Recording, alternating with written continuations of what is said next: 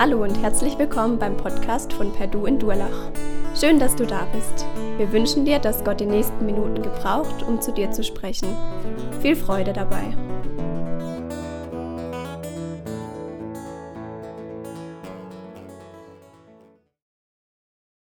Die weltweite Mission Gottes. Das Evangelium oder die Mission erreicht die Welthauptstadt. Das ist die letzte Predigt in dieser wunderschönen Predigtreihe und ähm, passend die letzten zwei Kapitel der Apostelgeschichte. Und ähm, ich freue mich sehr, dass ich die Ehre habe, diese Predigtreihe quasi abzuschließen. Und natürlich ist ein Abschluss auch immer so ein bisschen ein Fazit. Das heißt, man fasst nochmal zusammen und man äh, guckt sich das Ganze an, was heißt das eigentlich? Ne? Also nochmal zurück, und ich glaube, das ist auch ganz essentiell für das Verständnis des Textes, nochmal zurück zu der Frage, was ist Mission? Und wer macht Mission? Und ganz wichtig ist dabei natürlich, es ist die Mission Gottes. Also Gott ist der Sendende und gewisserweise ist Gott auch der Gesandte. Da lesen wir in Jesaja 55 auf Vers 9, äh, in Vers äh, 11, sorry. So soll das Wort, das aus meinem Munde geht, sein. Es wird nicht wieder leer zu mir zurückkommen, sondern wird tun, was mir gefällt. Und ihm wird gelingen, wozu ich es sende. Also von Mission, von Beauftragung, von Sendung ist bereits schon im Alten Testament die Rede. Und es ist klar, was gesandt wird, ist das Wort Gottes. Das Wort Gottes, also in erster Linie mal Jesus. Der erste Teil von Mission überhaupt ist die Sendung von Jesus Christus. Gott der Vater sendet seinen Sohn Jesus aus und Jesus kommt auf diese Erde. Er lehrt, er lehrt besonders auch seine Jünger, er weist sich aus durch verschiedene Taten, auch durch Wunder. Und das Ziel seiner Sendung ist aber das, was er für uns tut, nämlich sein Tod am Kreuz. Und damit schafft er die Grundlage für alle Sendungen und für alle Missionen, die danach geschieht. Und deswegen, nachdem er gestorben ist und nachdem er wieder auferstanden ist, sendet Gott ein zweites Mal sein Wort. Und er sendet sein Wort diesmal nicht in der Gestalt von Jesus als leiblichen Menschen, sondern in Gestalt des Evangeliums und in Gestalt der frohen Botschaft, mit der dann die Jünger durch die Gegend ziehen. Und da heißt es in Markus 16, ab Vers 15, und er sprach zu ihnen, geht hin in alle Welt und predigt das Evangelium aller Kreatur. Wer da glaubt und getauft wird, der wird selig werden. Wer aber nicht glaubt, der wird verdammt werden. Die Zeichen aber, die folgen werden denen, die da glauben, sind diese.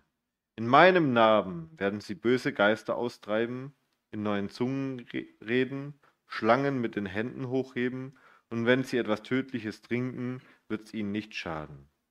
Auf Kranke werden sie die Hände legen, es wird besser mit ihnen werden. Das ist, sind die letzten Worte, die der Herr Jesus seinen Jüngern dalässt nach seiner Auferstehung. Das ist die Basis der Gemeindevision. Also der Mission von uns, von allen Leuten, die Jesus kennen, die Jesus lieb haben und an die dieser Auftrag ergeht. Und das ist sowas wie der Grundlagentext für die ganze Apostelgeschichte. Wenn man sich ein bisschen da rein vertieft und ein bisschen mehr Bibel liest, dann merkt man, wie sehr das, was Paulus macht und was er sagt, durchdrungen ist von der Lehre von Jesus. Und wie auch das, was in dieser Geschichte passiert, eine Erfüllung ist von dem, was Jesus da schon im Markus-Evangelium und auch in den anderen Evangelien, was er ankündigt. Ein kleines Beispiel ist die Schlange. Das ist ja schon ein sehr komisches Beispiel, das, was Jesus hier sagt. Ähm, wenn sie von Schlangen gebissen werden, so wird es ihnen nicht schaden. Also ich meine, er sagt da ein paar Sätze und ausgerechnet die Schlangen. Der könnte alles Mögliche sagen. Es gibt hunderttausend verschiedene Krankheiten, es gibt hunderttausend verschiedene gefährliche Tiere. Warum ausgerechnet Schlangen? Also ich kann euch schon mal sagen, es ist keine Aufforderung zum Snake Handling. Das ist eine Sitte, die in manchen extrem charismatischen Gemeinden praktiziert wird. Da ähm, äh, tut der Pastor dann im Glauben so eine Klapperschlange hin und her, solange bis sie ihn beißt und dann wird er im Glauben geheilt oder auch nicht. Es gibt auch ein paar verstorbene Pastoren, die das als Hobby hatten. Das ist damit nicht gemeint, sondern es ist eine Verheißung von den Zeichen, die sich vor allem schon in der ersten Generation erfüllen. Und ganz, was ganz wichtig ist, es heißt, diese Zeichen werden ihnen folgen. Also das heißt nicht, wir Christen sollen Wunderveranstaltungen machen, unser Glaube soll nicht auf Wunder fokussiert sein, aber da, wo wir im Auftrag Gottes unterwegs sind, da bestätigt er ihn auch durch Wunder. Und das größte dieser Wunder ist im Grunde genommen eigentlich die Bekehrung. Denn dass ein Mensch, der Gott nicht kennt, der geistlich gesehen, so wie die Bibel sagt, tot ist, ungehorsam ist, in Trennung ist zu Gott, dass der zu Gott findet, das ist ein absolutes Wunder. Und dieses Wunder, was da in der, auf der geistlichen Ebene geschieht, übersteigt eigentlich alle Wunder, die auf einer körperlichen Ebene überhaupt denkbar sind. Also sogar eine Totenauferweckung, also wenn ein toter Leib wieder zu Leben kommt, kommt nicht an das ran, wenn ein geistlich toter Mensch, also ein Mensch in Trennung zu Gott, neues geistliches Leben bekommt. Also wenn er in die Beziehung mit Gott eintritt, wenn er in den Glauben eintritt. Aber das habt ihr ja bestimmt die letzten Wochen schon gelernt und ich bin sicher, die Vorprediger werden äh, das nicht versäumt haben, das alles schon erwähnt zu haben. Ich wollte es trotzdem nochmal gesagt haben. Die Frage, die euch jetzt ganz brennend beschäftigt, ist ja wahrscheinlich nur noch, wie? Wie kann ich jetzt selber diese Mission betreiben? Auf welche Art und Weise darf ich Zeugnis von Jesus geben? Ich höre die ganze Zeit von Mission.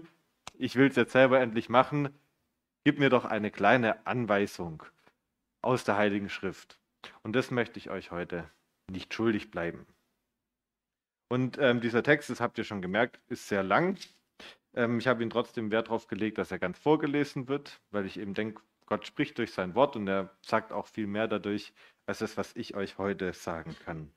Ich kann euch heute aber auf einen kleinen Weg mitnehmen und wir wollen so ein bisschen auf den Pfaden des Hauptmanns Julius unterwegs sein.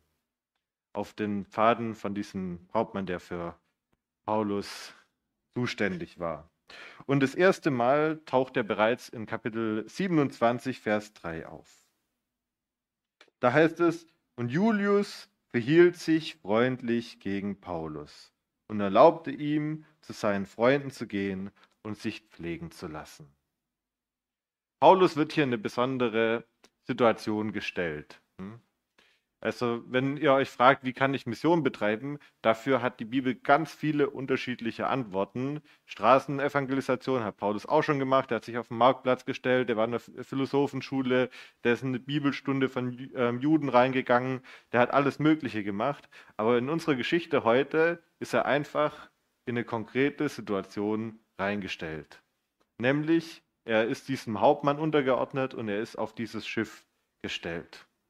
Unser ehemaliger Ministerpräsident Günther Ettinger hat es in seinem schönen Englisch mal so ausgedrückt: We are all sitting in the same boat. Ich weiß nicht, ob das im Englischen so geläufig ist, ich schätze nicht, aber die Grundaussage stimmt natürlich. Wir sind auch in ein Boot gestellt.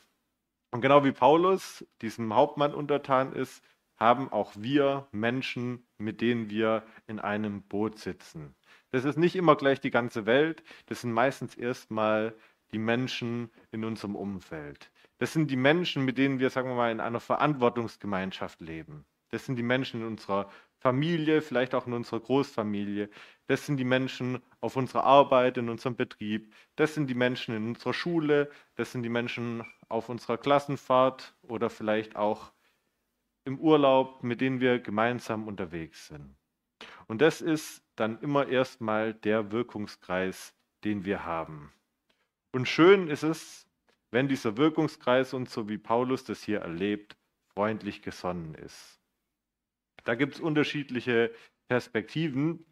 Aber die Erfahrung der ersten Gemeinde war tatsächlich, dass auch nichtchristliche Leute oft eine gewisse Offenheit hatten.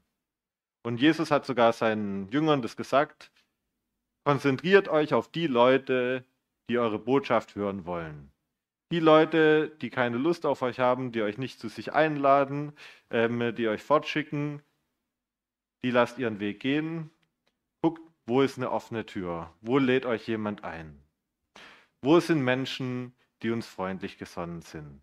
Wo sind Menschen, die uns auch als Christen freundlich gesonnen sind? Und es gibt immer wieder Menschen, die sind auf der Suche, die sind vielleicht auch offen für Glaubensgespräche. Und es ist gut, solche Menschen in seinem Freundeskreis zu sehen.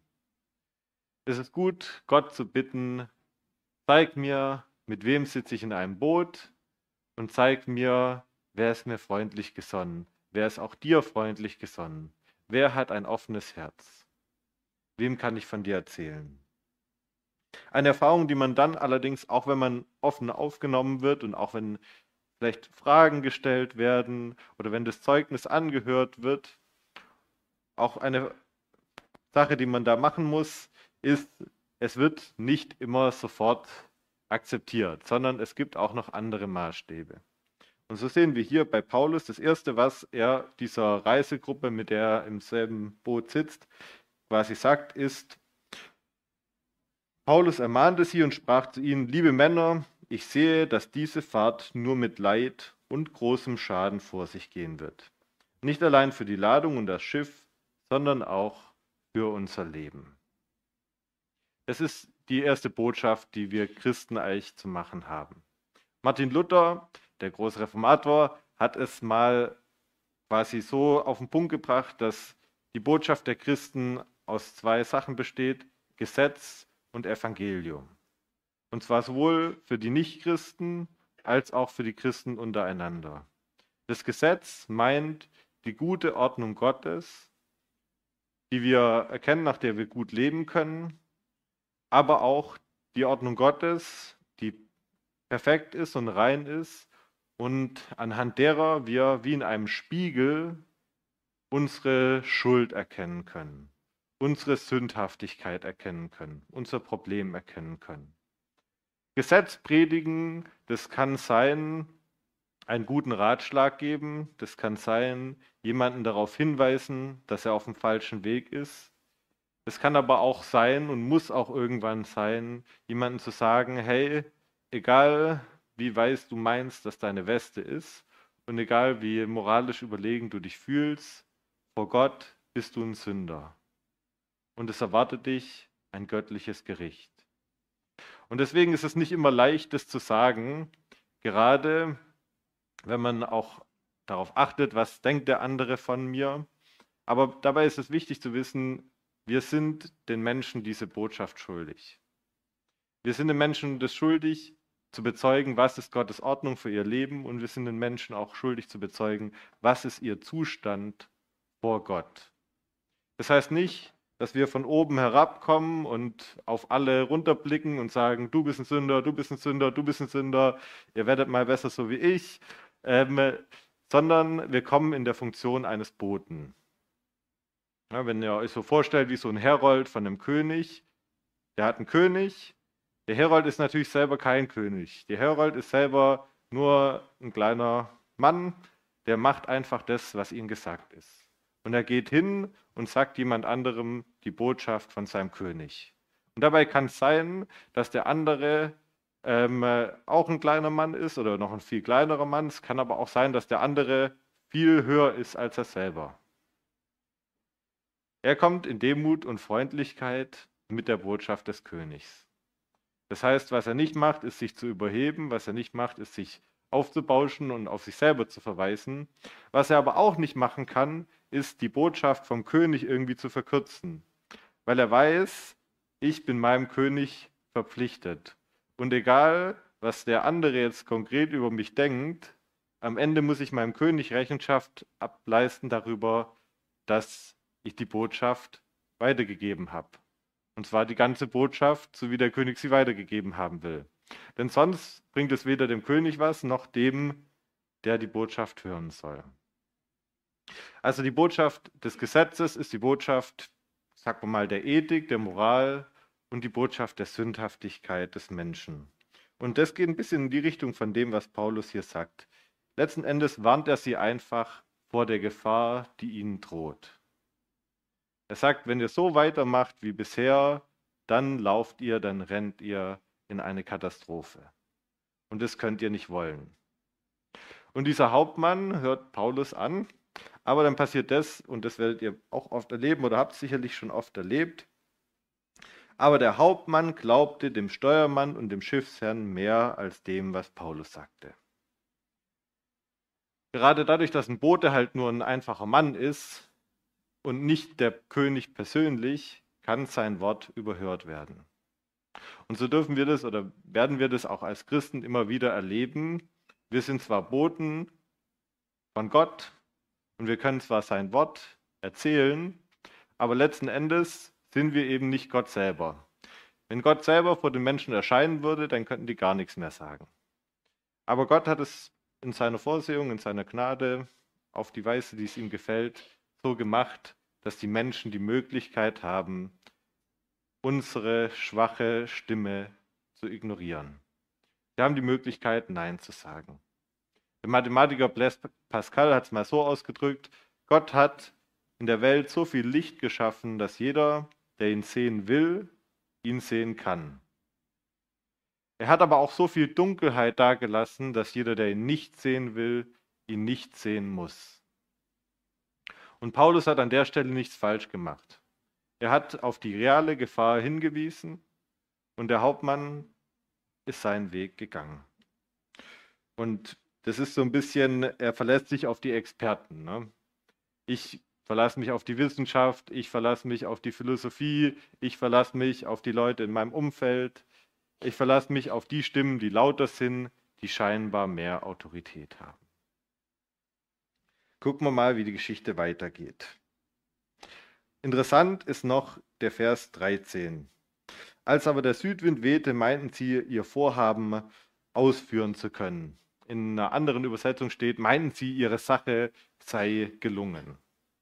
Und auch damit müsst ihr rechnen. Es ist nicht nur so, dass Leute die Botschaft Gottes, auch die Botschaft des Gesetzes, die Botschaft der Ruf zur Umkehr nicht hören wollen, sondern es ist auch noch so, dass sie eine lange Zeit damit gut fahren können. Johnny Cash hat ein sehr schönes Lied geschrieben, was ich euch ans Herz lege, hört es euch mal an. Das heißt God's Gonna Cut You Down. Also gut, schön, das liegt im Auge des Betrachters. Ähm, und es geht eben, you can run for long term, but God's gonna cut you down. Du kannst lange Zeit rennen. Du hast einen langen Weg, aber irgendwann wird Gott dich erwischen. Das ist ein in äh, Country Gospel gegossener Bußruf. Also es geht ihnen gut, sie denken, ihre Sache ist gelungen. Und später heißt es dann aber, nicht lange danach brach von der Insel ein Sturmwind los. Und dann geht's hart auf hart. Dann kommt Schlag auf Schlag. Heinrich Kemmner hat mal gesagt, der Evangelist von Krelingen, er gibt, hat oft Leuten ein neues Testament gegeben und er hat gesagt, hey, ich weiß, du wirst es jetzt nicht lesen. Aber wahrscheinlich kommt irgendwann mal ein Moment in deinem Leben, wo es dir richtig übel geht. Dann schlag dieses Buch auf. Und so ist es oft. Ich habe schon des Öfters in evangelistischen Gesprächen auch mit Personen erlebt, man redet und man redet und man denkt sich, okay, bei dem kommst du nicht durch. Der hat zu eine Ohren, der will das nicht hören und dem geht es viel zu gut. Aber irgendwann verändert sich was in seinem Leben. Irgendwann zerbricht das Fundament, auf das er sein Leben gebaut hat. Irgendwann fordert die Sünde, die er vielleicht tut, seinen Lohn ein oder ihren Lohn ein. Und dann ändert sich was. Dann ist da eine innere Zerbrochenheit da, so wie bei diesem Schiff eine äußere Zerbrochenheit da ist. Die Leute kommen in eine ernste Not. Und ähm, da ist, finde ich, Vers 20 sehr bezeichnend. Da aber viele Tage weder Sonne noch Sterne schienen und ein gewaltiges Ungewitter uns bedrängte, war all unsere Hoffnung auf Rettung dahin. Von Bob der Bausmeister, ja, wir schaffen das, kein Problem, zu, okay, all unsere Hoffnung ist dahin. Wir schaffen es nicht mehr aus eigener Kraft. Wir sind so effektiv und endgültig auf die Schnauze geflogen, dass wir merken, wir werden uns nicht mehr wie der Baron Münchhausen an den eigenen Haaren aus dem Matsch ziehen. Das ist der Zeitpunkt der Niederlage. Das ist der Zeitpunkt, wo der Tun-Ergehens-Zusammenhang, der in der Bibel ganz oft erwähnt wird, greift. Ja, ganz oft in den Sprichwörtern oder auch in den Psalmen findet sich das so und auch teilweise noch im Prediger. Wenn du Schlechtes tust, wird es dir irgendwann auch schlecht gehen. Und ich glaube, das ist kein äh, Konzept, was man auf alle äh, schlechten Erlebnisse anwenden kann. Also wir sollen nicht rumgehen und sagen, guck mal, dir geht schlecht, weil du hast was Schlechtes getan. Aber andersrum stimmt es durchaus, dass schlechte Taten früher oder später und spätestens im letzten Gericht vor dem Herrn auch eine schlechte Konsequenz nach sich ziehen. Und wenn dieses Gericht vorgezogen wird, also wenn die schlechten Taten vorher ihre schlechte Konsequenz zeitigen, dann ist es eigentlich ein Akt der Gnade, weil es ist eine Chance zur Umkehr. Und in diesem Moment greift dann aber nicht mehr das Gesetz. In diesem Moment sollen wir nicht als Christen kommen und sagen, guck mal, warum es dir so schlecht geht, du bist so ein schlechter Mensch, du musst es jetzt mal schaffen, du musst jetzt mal hier ein bisschen, äh, spuck dir in die Hände und dann geht es weiter. Ähm, und hier habe ich noch mal ein paar Gebote und ein paar Regeln für dich. Dein To-Do-Plan, zehn Punkte, wie du aus deiner ähm, quasi Privatinsolvenz zum Reichtum kommst. Nee, was dann dran ist, ist das Evangelium. Was für die zerbrochenen Seelen dran ist. Deswegen sagt Paulus dann, Kleinen Moment. Doch nun ermahne ich euch, seid unverzagt, denn keiner von euch wird umkommen, nur das Schiff. Denn diese Nacht trat zu mir der Engel des Gottes, dem ich gehöre und dem ich diene, und sprach, Fürchte dich nicht, Paulus, du musst vor den Kaiser gestellt werden. Und siehe, Gott hat dir geschenkt alle, die mit dir fahren. Das ist die frohe Botschaft. Das ist die Botschaft, die das zerbrochene Herz hören muss, ist die Botschaft der Gnade.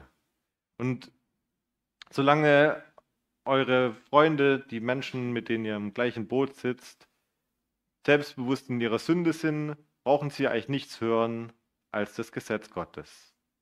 Aber in dem Moment, wo sie zerbrochenen Herzen sind, wo sie wirklich zweifeln vielleicht an dem, was sie hält, oder wo sie zweifeln an sich selber, gilt es nicht draufzuschlagen, sondern da gilt es, das Evangelium zu bringen. Da gilt es, die Gnade zuzusprechen. Da gilt es zu sagen, wenn der andere sagt, ich bin so schlecht, ich bin so schlecht, ich bin so schlecht, da gilt es zu sagen, ja, aber Gott ist gut und er ist auch gut zu dir. Und Gott liebt dich nicht aufgrund deiner Leistung, sondern trotz deinem Versagen.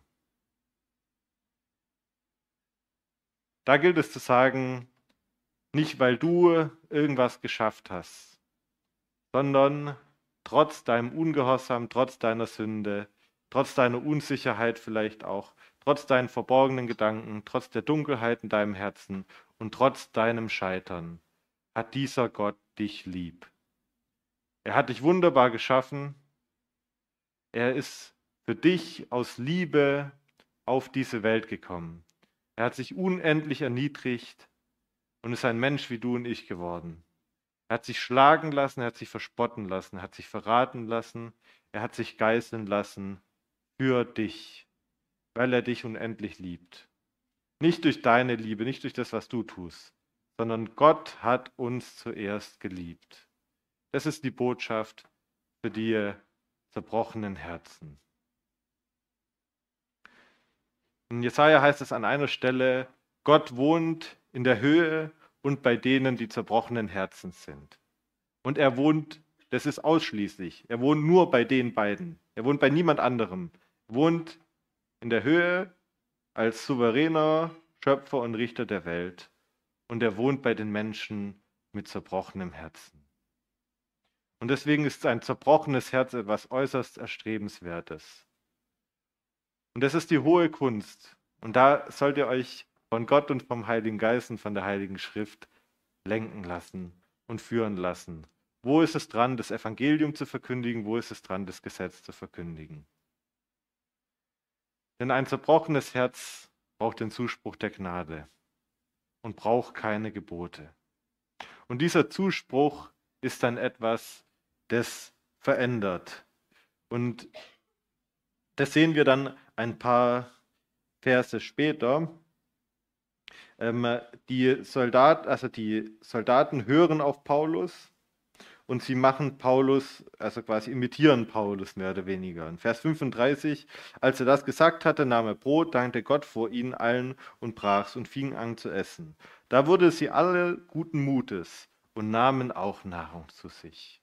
Die Botschaft der Rettung verändert die Perspektive. Davor heißt es, all unsere Hoffnung war dahin, jetzt kommt die Botschaft. Übrigens, Paulus beruft sich auf eine Botschaft von oben. Das ist auch noch eine Besonderheit des Evangeliums.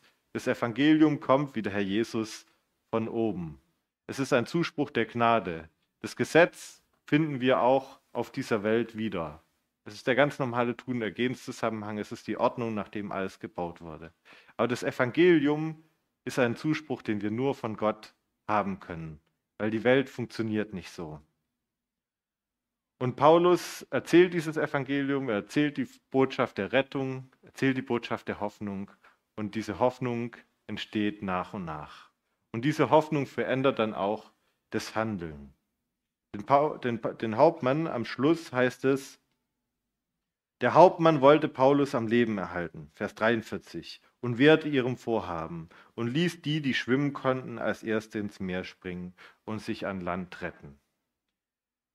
Da sind die Soldaten wieder Kopfmenschen, die sagen, okay, das römische Recht, wenn der entkommt, dann bekomme ich dafür seine Strafe. Die werden wahrscheinlich alle irgendwie hingerichtet. Dann lieber sofort töten, als dass ich am Ende Ärger kriege.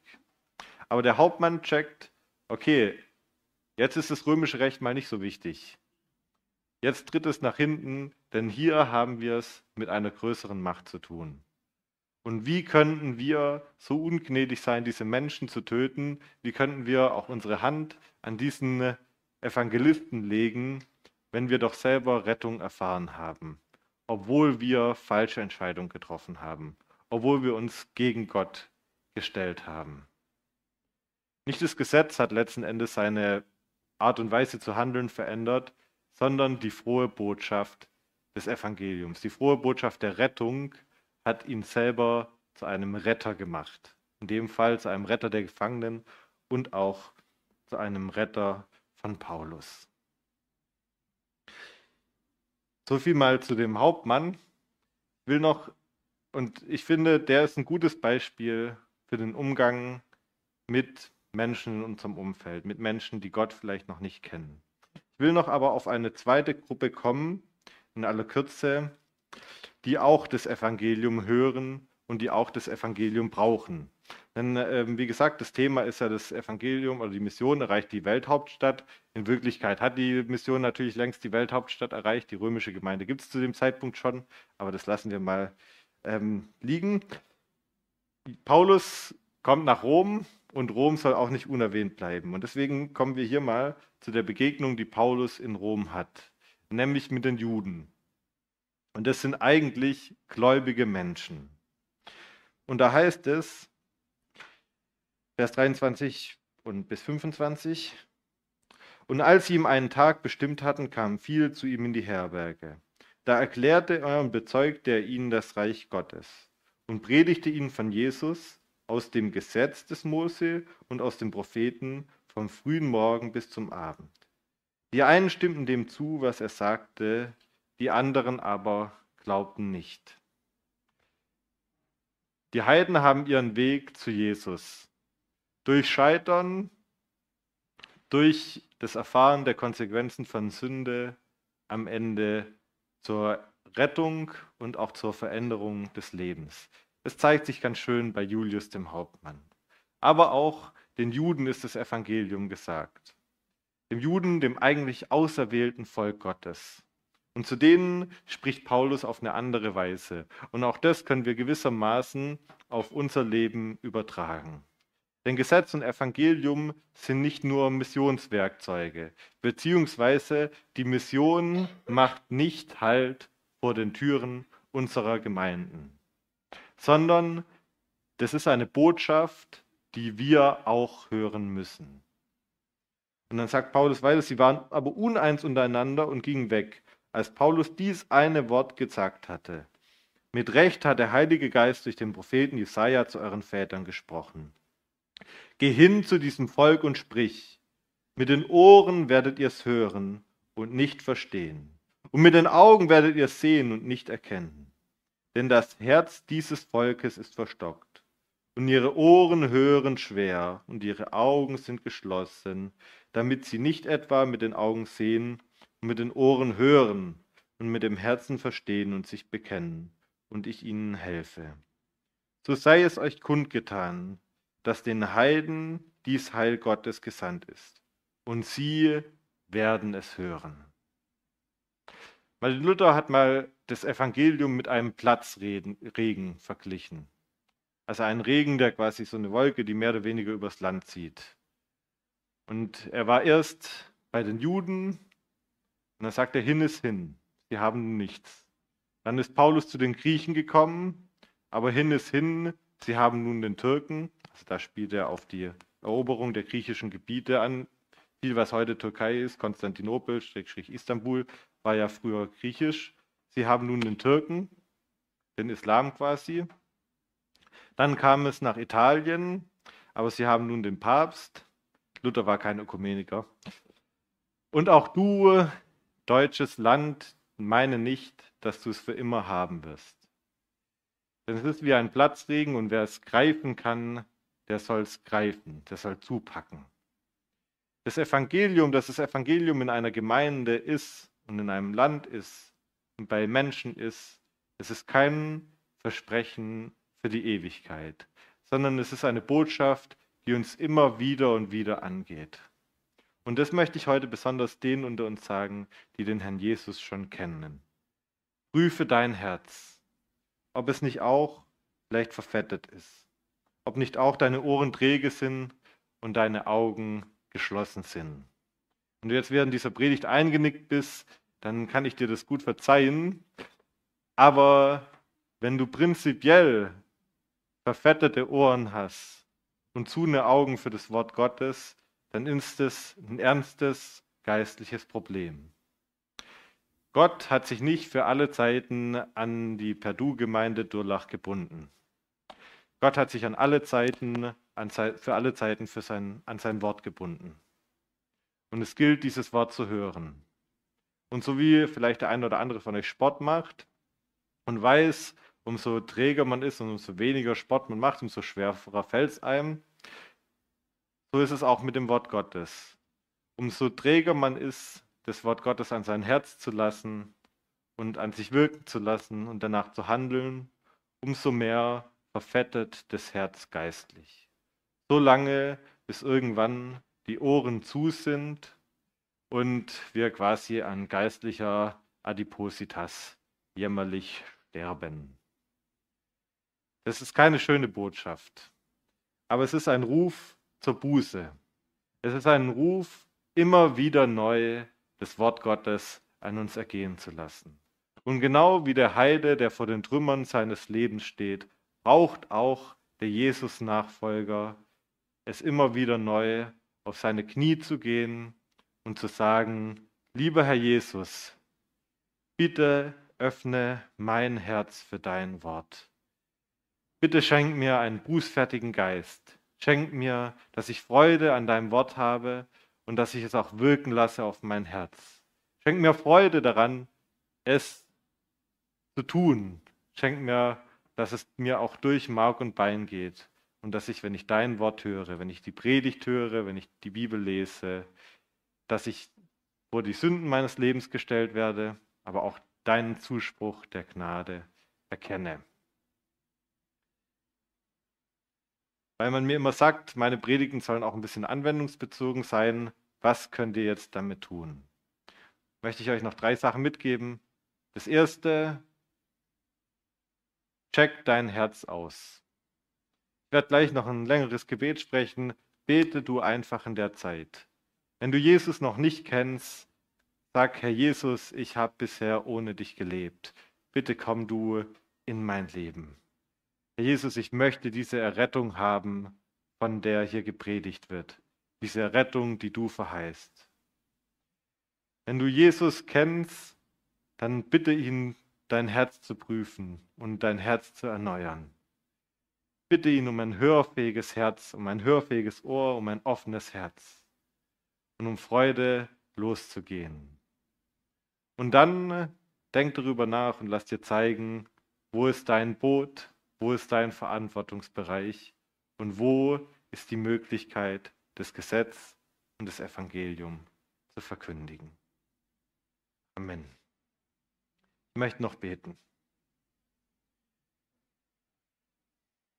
Lieber Herr Jesus, ich danke dir, dass du Mission überhaupt erst möglich gemacht hast. Herr, es hing doch auch alles von deiner Mission ab. Ich danke dir, dass du auf diese Welt gekommen bist. Herr, du hast unsere Sünde gesehen, unsere Zerbrochenheit gesehen. Du hast gesehen, dass wir die Hölle verdient haben, dass wir die ewige Trennung von Gott verdient haben. Du hast unsere verdorbenen Herzen gesehen. Und du hast Mitleid gehabt mit uns, du hast Erbarmen mit uns gehabt. Du hast Liebe mit uns gehabt und du hast diese Liebe immer noch. Herr, aus dieser Liebe bist du auf unsere Welt gekommen. Aus dieser Liebe heraus bist du einer von uns geworden. Und ich danke dir, Herr Jesus, dass du das getan hast.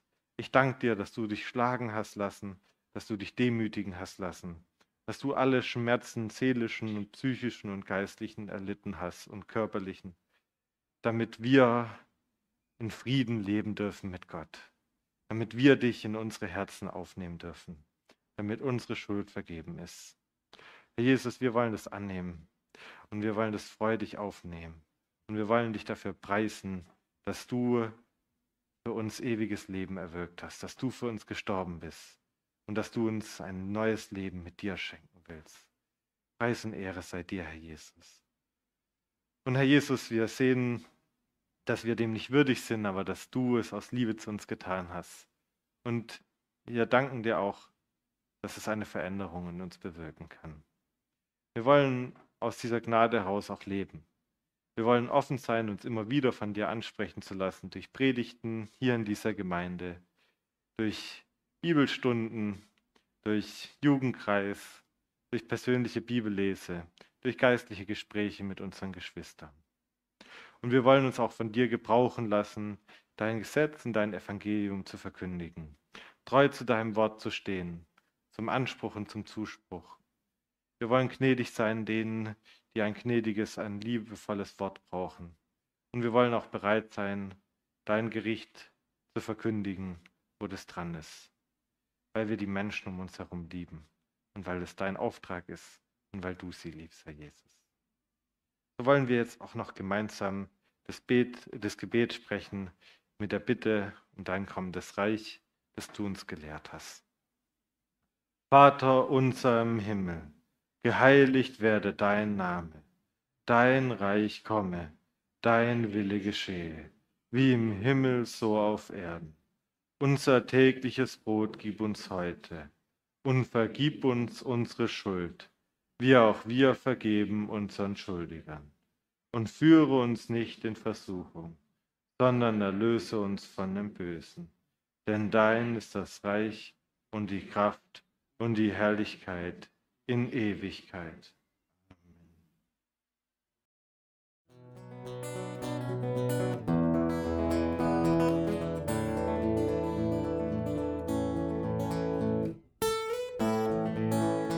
Wir hoffen, der Podcast hat dir weitergeholfen. Falls du noch Fragen hast, besuche gerne unsere Homepage unter www.per-du.church. Hier findest du alle wichtigen Infos zur Gemeinde und zum Glauben. Tschüss und bis zum nächsten Mal.